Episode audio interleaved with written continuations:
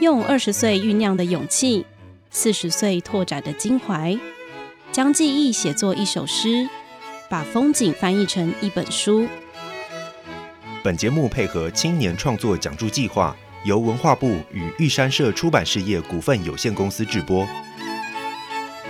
青春好创作，出版正当时。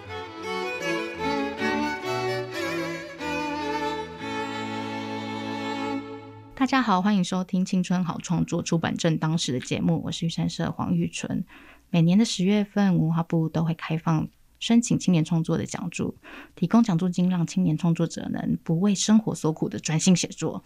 申请的方法可以到文化部的官网上面有详细的资讯，以及青年创作出版媒和平台的。脸书粉丝专业也都有相关的宣传。那我们今天节目邀请到完成文化部青年创作补助的计划的创作者廖贤耿，他的笔名叫做无名氏，欢迎廖贤耿。呃，你好，谢谢玉纯的介绍。好，那贤耿的呃呃创作计划是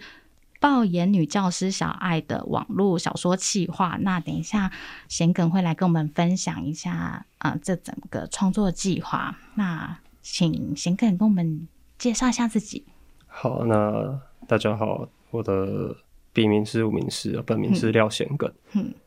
呃，因为前面商量的时候，好像要很仔细介绍一下吴名氏这个名称来源是什么。对，很好奇你为什么笔名要叫吴名氏？我的笔名来由最早是因为先联想到日本有一个网络讨论版叫二 C H 你家。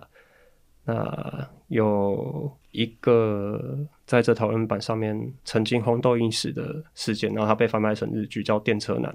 也有被画成漫画。嗯，那你就会看到，在这个讨论版上，很多人如果他没有特别设定的话，他的自动显示名称就会是无名氏。那我觉得，在那个事件或者说那个故事里面出现的无名氏们，都是很。热情热心的人，但是他们又没有特别开始自己名字，然后就觉得无名氏其实，呃，看起来好像没有自我主张，可是，呃，你可以透过他的行动或者是他的文字来看见他是什么样的一个人。是他就是一群默默无名的，呃，没有没有没有形状、没有颜面的、没有名字的人，这样子。好。那感谢贤耿给我们介绍自己的那个笔名哦。那嗯，我们回到就是爆眼女教师小爱的网络小说企划。当时候申请这个创作计划的时候，是怎么开始进行以及怎么开始构想这个网络小说的企划？是不是可以跟大家分享一下？我其实对青年创作奖励的这个计划还蛮早就在关注，是在申请补助前期就已经想要。写这部作品已经花一段时间构思，啊，最初是因为大学的时候我在做书店相关的大工，然后接客的时候就服务客人的时候有累积一些压力，嗯所以就想要写一些比较粗鲁的角色来宣泄情绪。嗯，呃，这个动机是一个动力，可是实际上写作的时候还是有考虑一下市场的倾向啊，跟自己。呃，擅长写作的，或者说平常写作的方向混合起来以后，才变成现在的作品。嗯，那当初申请青年创作奖励的计划的时候，因为也考虑到计划申请的一些需求，所以配合以前有接受过写计划书的训练，就从比较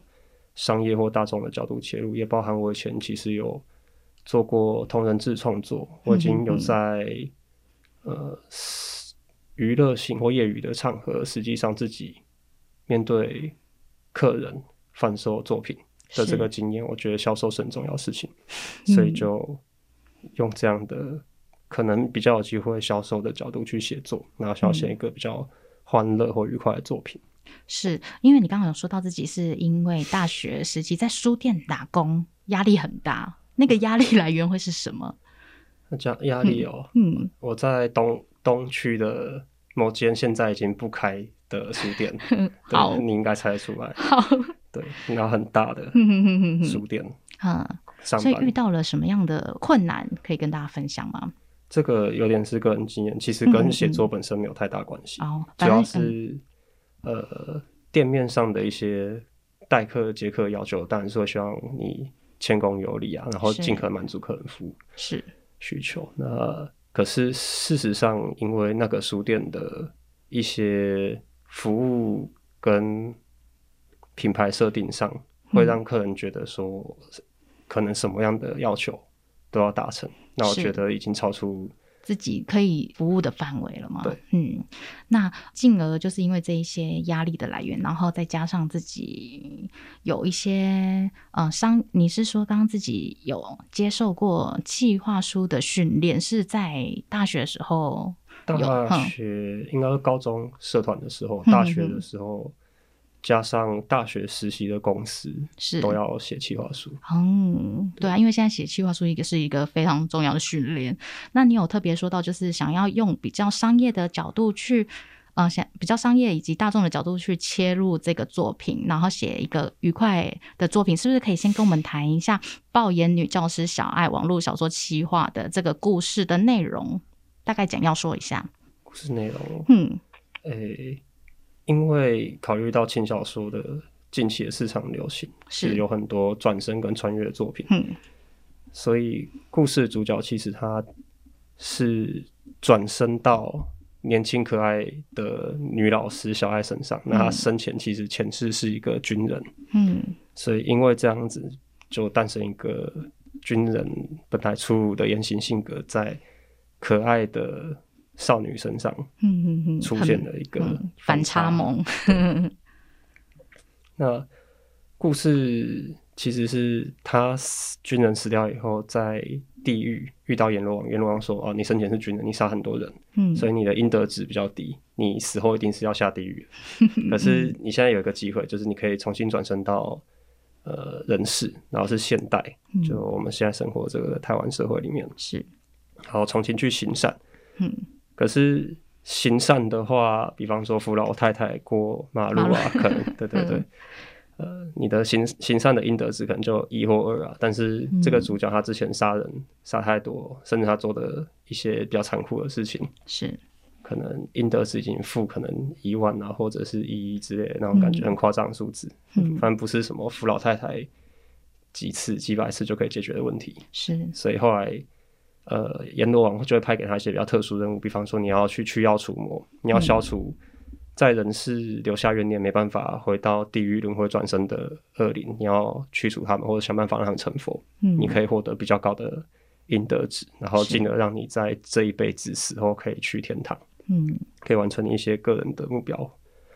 所以小孩就决定铤而走险去驱妖除魔。那这样一个故事之上，加上他是一个老师的身份，所以他基本上在校园生活跟很多学生接触。那很多学生其实就是被妖魔鬼怪们附身啊，然后做很多坏事啊。小爱去妖除魔的过程，其实大部分是为了他自己的呃任务，也为了他自己的未来嗯死后的生活规生涯规划吧。这样讲，就大部分是基于私欲，可是这个基于私欲的嗯行动原呃理由，最终会让学生们觉得他是个好老师或者是好人，嗯哼哼，然后得到尊敬。那小爱在这些需要除魔过程或执行任务的过程，也会做很多粗鲁、粗暴、破坏人事人事物的行为，比方说施行暴力啊、殴打他人。嗯所以结果他好像一正一负，任务是达成了，可是最后好像也没有赚到多少阴德值，甚至还被扣是是是扣，回来了。哎、嗯好像最后一场空，可是他还是会赢得别人的尊敬跟喜爱，嗯，是这样子的故事。是，所以他这个故事的内容的形式听起来，因为他是要解，有点像是解任务，然后一关一关的，是不是可以大概跟我们讲一下它的形式？呃是不是就是会像呃，比方说《西游记》那样哦，有一关？就一个单元一个单元去进行。那这样子总共呃，这个作品会有多呃，比方说它有呃几个章节啊，然后多少个字？大预计应该应该是目前创作应该已经完成了。完成的部分其实比当初提案的字数还要多，当初提案八万，最后写了十万，然后嗯 全部大概可以分四大章节吧。嗯对，除去序章，这样加起来四个章节这样。嗯，那这四个章节你是否已经有确定好它的方向，以及呃列好它的那个每一个章节的名名称了吗？每个章节其实没有，因为其实都是一个一个推进，而且当初是网络小说连载，哦，大部分时候是为了能够快速的让读者阅读跟消费，哼哼哼，所以会设定可能五到十分钟，大概三千字以内就要解决一章。是因为你刚刚有你有说到，就是他在你在写的时候有同时连载在自己的脸书的，你有开一个粉呃脸书的粉丝专业去做呃故事角色的呃连载，对，录制节目前我们有聊这件事情，就是是不是可以跟大家聊一下？下这这个部分？哦，其实连载那时候可能每七天或每十天更新一次，当初原本设定是每周更新，可后来发现太累，就换十天，然后又太累了，可能就两周或十天，一个月以后再更新。呃，一样就是一个章节，或可能就一个一章里面的一小节，是，去更新个三千五千字这样子。嗯那开设粉专的粉丝专业，其实当初行销设定上就是小爱他经营自己的粉丝脸书专业，嗯所以是角色扮演在跟读者们或粉丝们做互动。嗯，那你这个粉丝粉丝专业就是就叫爆眼女教师小爱吗？还是事实上我们要怎么查得到哦，这个脸书专业？就是抱怨女教师小爱的说，他他就是这样称呼自己。对嗯，那上面你就会遇到很多很有趣的事情，比方说会有读者很喜欢小爱这个角色，所以就会每次发文，然后他就每次来留言互动，是个蛮特别的体验。是，那那呃，狂热的粉丝有有留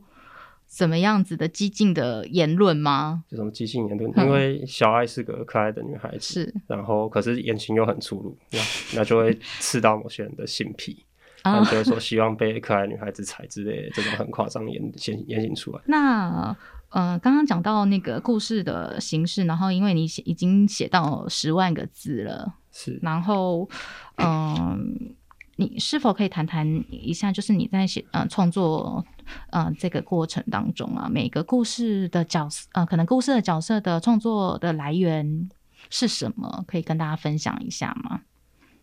嗯，创作的考量其实很多时候都是以编剧需求为出发。不过，嗯。最主要小爱这个角色的角色魅力考量有很多我看过的日本的动画或漫画的影子，比方说我很喜欢《银魂》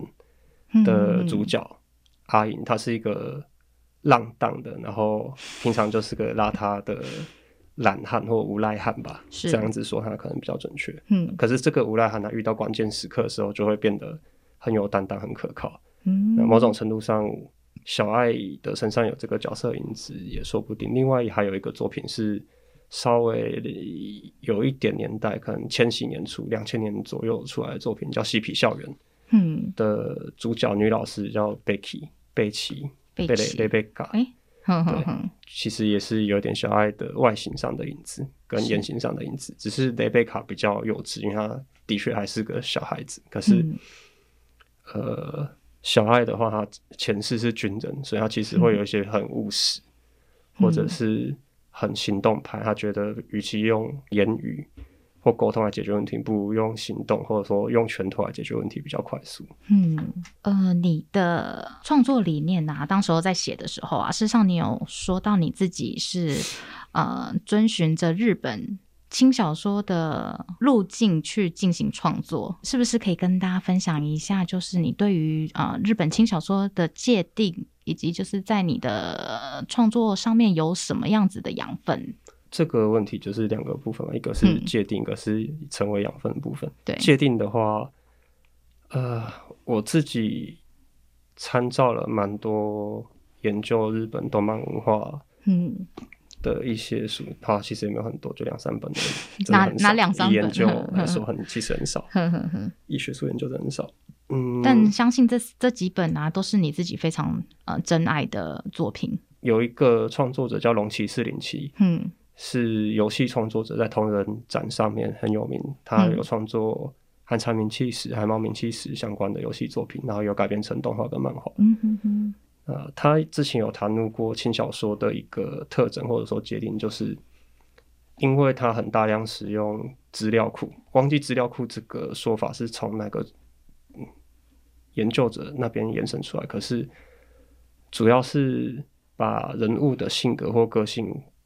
跟外形连接起来。也就是说，嗯看过 A 作品里面的第一号角色，他有可能金发这样子的特征，然后可能有绑马尾或双马尾，然后讲话态度是比较高傲，但是跟他熟人以后，或者他变得喜欢你以后，态度又会变得很呃娇弱，然后会对你展现可爱的一面，叫傲娇这样的属性。嗯那下一次读者看到 B 作品出现一样的金发双马尾角色，他会预期这可能是一个傲娇的角色，是。有点像是呃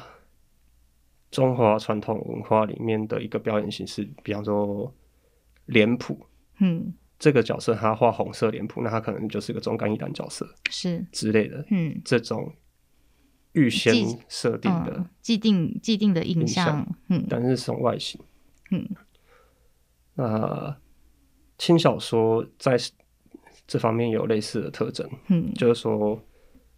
呃，有一个比较夸张的说法是，读者跟创作者之间是共犯关系，嗯。就是大家阅读了海量的可能数百部作品以后，已经归结出外形或者行为模式，再者是故事模板、是。世界观设定的预先认知先入观了，所以很多东西都可以省略，不去解释，直接展开故事就好，甚至可以很轻巧的，不用花太多庞杂的说明，嗯。就可以展开故事，嗯是轻小说的一个特征，所以才是轻 light novel，嗯它不用很厚一本书，它轻轻的就可以被消费、被娱乐。是，它就是呃这样说来，创作者跟读者之间是有一定的默契去呃。进行就是在阅读或是创作技巧上面的展现，以及就是读者也会有自己跟作者有既定的默契去去碰撞，对，去理解作品。那呃，刚刚讲到的是日本轻小说的界定嘛？哦，养分的部分哦，养分的部分的话，就是你在这个当中呃有截取到什么样子的养分？就需要什么样的养分哦？首先，精神跟心灵得到调剂啊，对，因为很很轻松，其实不用花太多的力气就可以阅读，是轻小说很大的一个魅力啊。是然后大部分是轻松愉快的作品没有错，嗯然后也会有刻意玩弄文字把戏，嗯我觉得不亚于文学作品的创作出现。是那其实都是文学啊，这样比较好像也没什么意思。好。啊那嗯，呃刚刚你讲到，我们刚刚讲到的都是那个日本轻小说的的接近跟轻呃日本轻小说的养分嘛。那你是不是有比较过？因为台湾也有很多创作者在创作轻小说，那台湾的部分的话，你怎么去看待台湾的轻小说？台湾的轻小说，我觉得有很多源流上要考量的事情，比嗯方说，台湾其实网络小说是先于轻小说开始流行的。嗯那但是日本轻小说有一个部分是它是跟动漫的要素优先互动的，嗯台湾可能是在大众娱乐消费的文学上，网络小说乃至言情小说其实是比较早诞生的。嗯。所以我有观察到一些比较早期的台湾轻小说创作者，其实是从网络小说那边出身，然后写作上哦也有一些网络小说创作的特征，是。只是他也已经熟认了日本动漫画的内容了，所以他有办法写出近似于日本轻小说，或者说其实就是轻小说的文体。嗯哼哼。然后还有一个特征是，刚才在讲轻小说没有提到，是轻小说其实会故意写的很直白易懂，他不太会用太艰涩的内容去表达内是容。。你是说他在文呃文文字的用字遣词上吗？对，甚至我觉得有一部分是基于对读者的关心或需求考量吧，嗯因为他在市场行销设定上，其实最早是设定给十五到二十岁之间青少年的。是只是因为日本动漫画的消费者年龄层其实一直都在往上嗯扩展的趋势，嗯所以它慢慢的又逐渐增加其他市场。嗯哼哼哼哼，哇，非常精彩的解说。那嗯，这个作品回到这部作品《爆眼女教师小爱》网络小说，这部作品在写作的时候，是不是有遇到什么样子的有趣的事情，或是遇到些呃困难的地方？有趣的事情哦，我觉得有趣的事情跟困难的事情是一体的，一体两面吗？对，因为嗯最好玩的事情就是那时候小说是网络连载，嗯所以每七到十天，刚刚讲过就要产出一个章节，嗯，所以最有趣的事情就是我前面六天都在玩，然后最后一天开始写作，然后想办法在实现在截稿日之前完成它它，嗯然后再剖出来。嗯但其实那六天，你说我紧不紧张？我其实很紧张，一边玩一边流冷汗，想说哇，再过四天我就要截稿了，然后继续玩；再过三天就要截稿，继续玩；再过两天就 继续玩。反正就是玩，我要先囤积我心灵能量，我才可以写作。这样，是嗯，这大概就是临时抱 嗯嗯嗯临时抱佛脚，没有错。真是最后都是靠气势在写作，非常不好意思。还有想要对这部创作有所补充的吗？我觉得这个作品其实是我大学快要毕业的时候开始筹备构思，然后企划的作品。嗯，那个时候我把它定义成，如果有机会的话，是在那之前，其实也写了十年左右，嗯然后才到这个作品。所以当时觉得这个是这十年来，包含以前在同人志、同同人场嗯创作的可能集大成吧。这样讲有点夸张，因为其实也才十年而已。嗯现在回头看的话，我觉得它比较像是还很青涩未完成的作品。有机会的话，希望可以再补强它，也说不定。嗯，不过老实说，嗯我觉得呃会花上一些时间，嗯而且这个作品也已经以一个网络小说的生命周期来说，停下来的这两年其实没有创作，我觉得让它再重新复活会有一些困难跟挑战。是，所以嗯、呃你的意思是他在啊、呃集结了十年的创作的累积下，然后完成的一个作品。对，那你现在还想要再去修修改它吗？如果我其实很现实，嗯包含我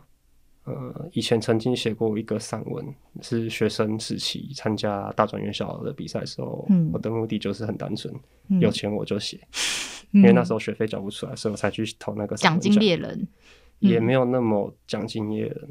就没有说要靠奖金为生。可是哦，这个突然有急需了，那写一下。是那这个作品要修改的话，如果有钱的话，就会想改一下；如果没有的话，我觉得看心情。嗯，也许等我以后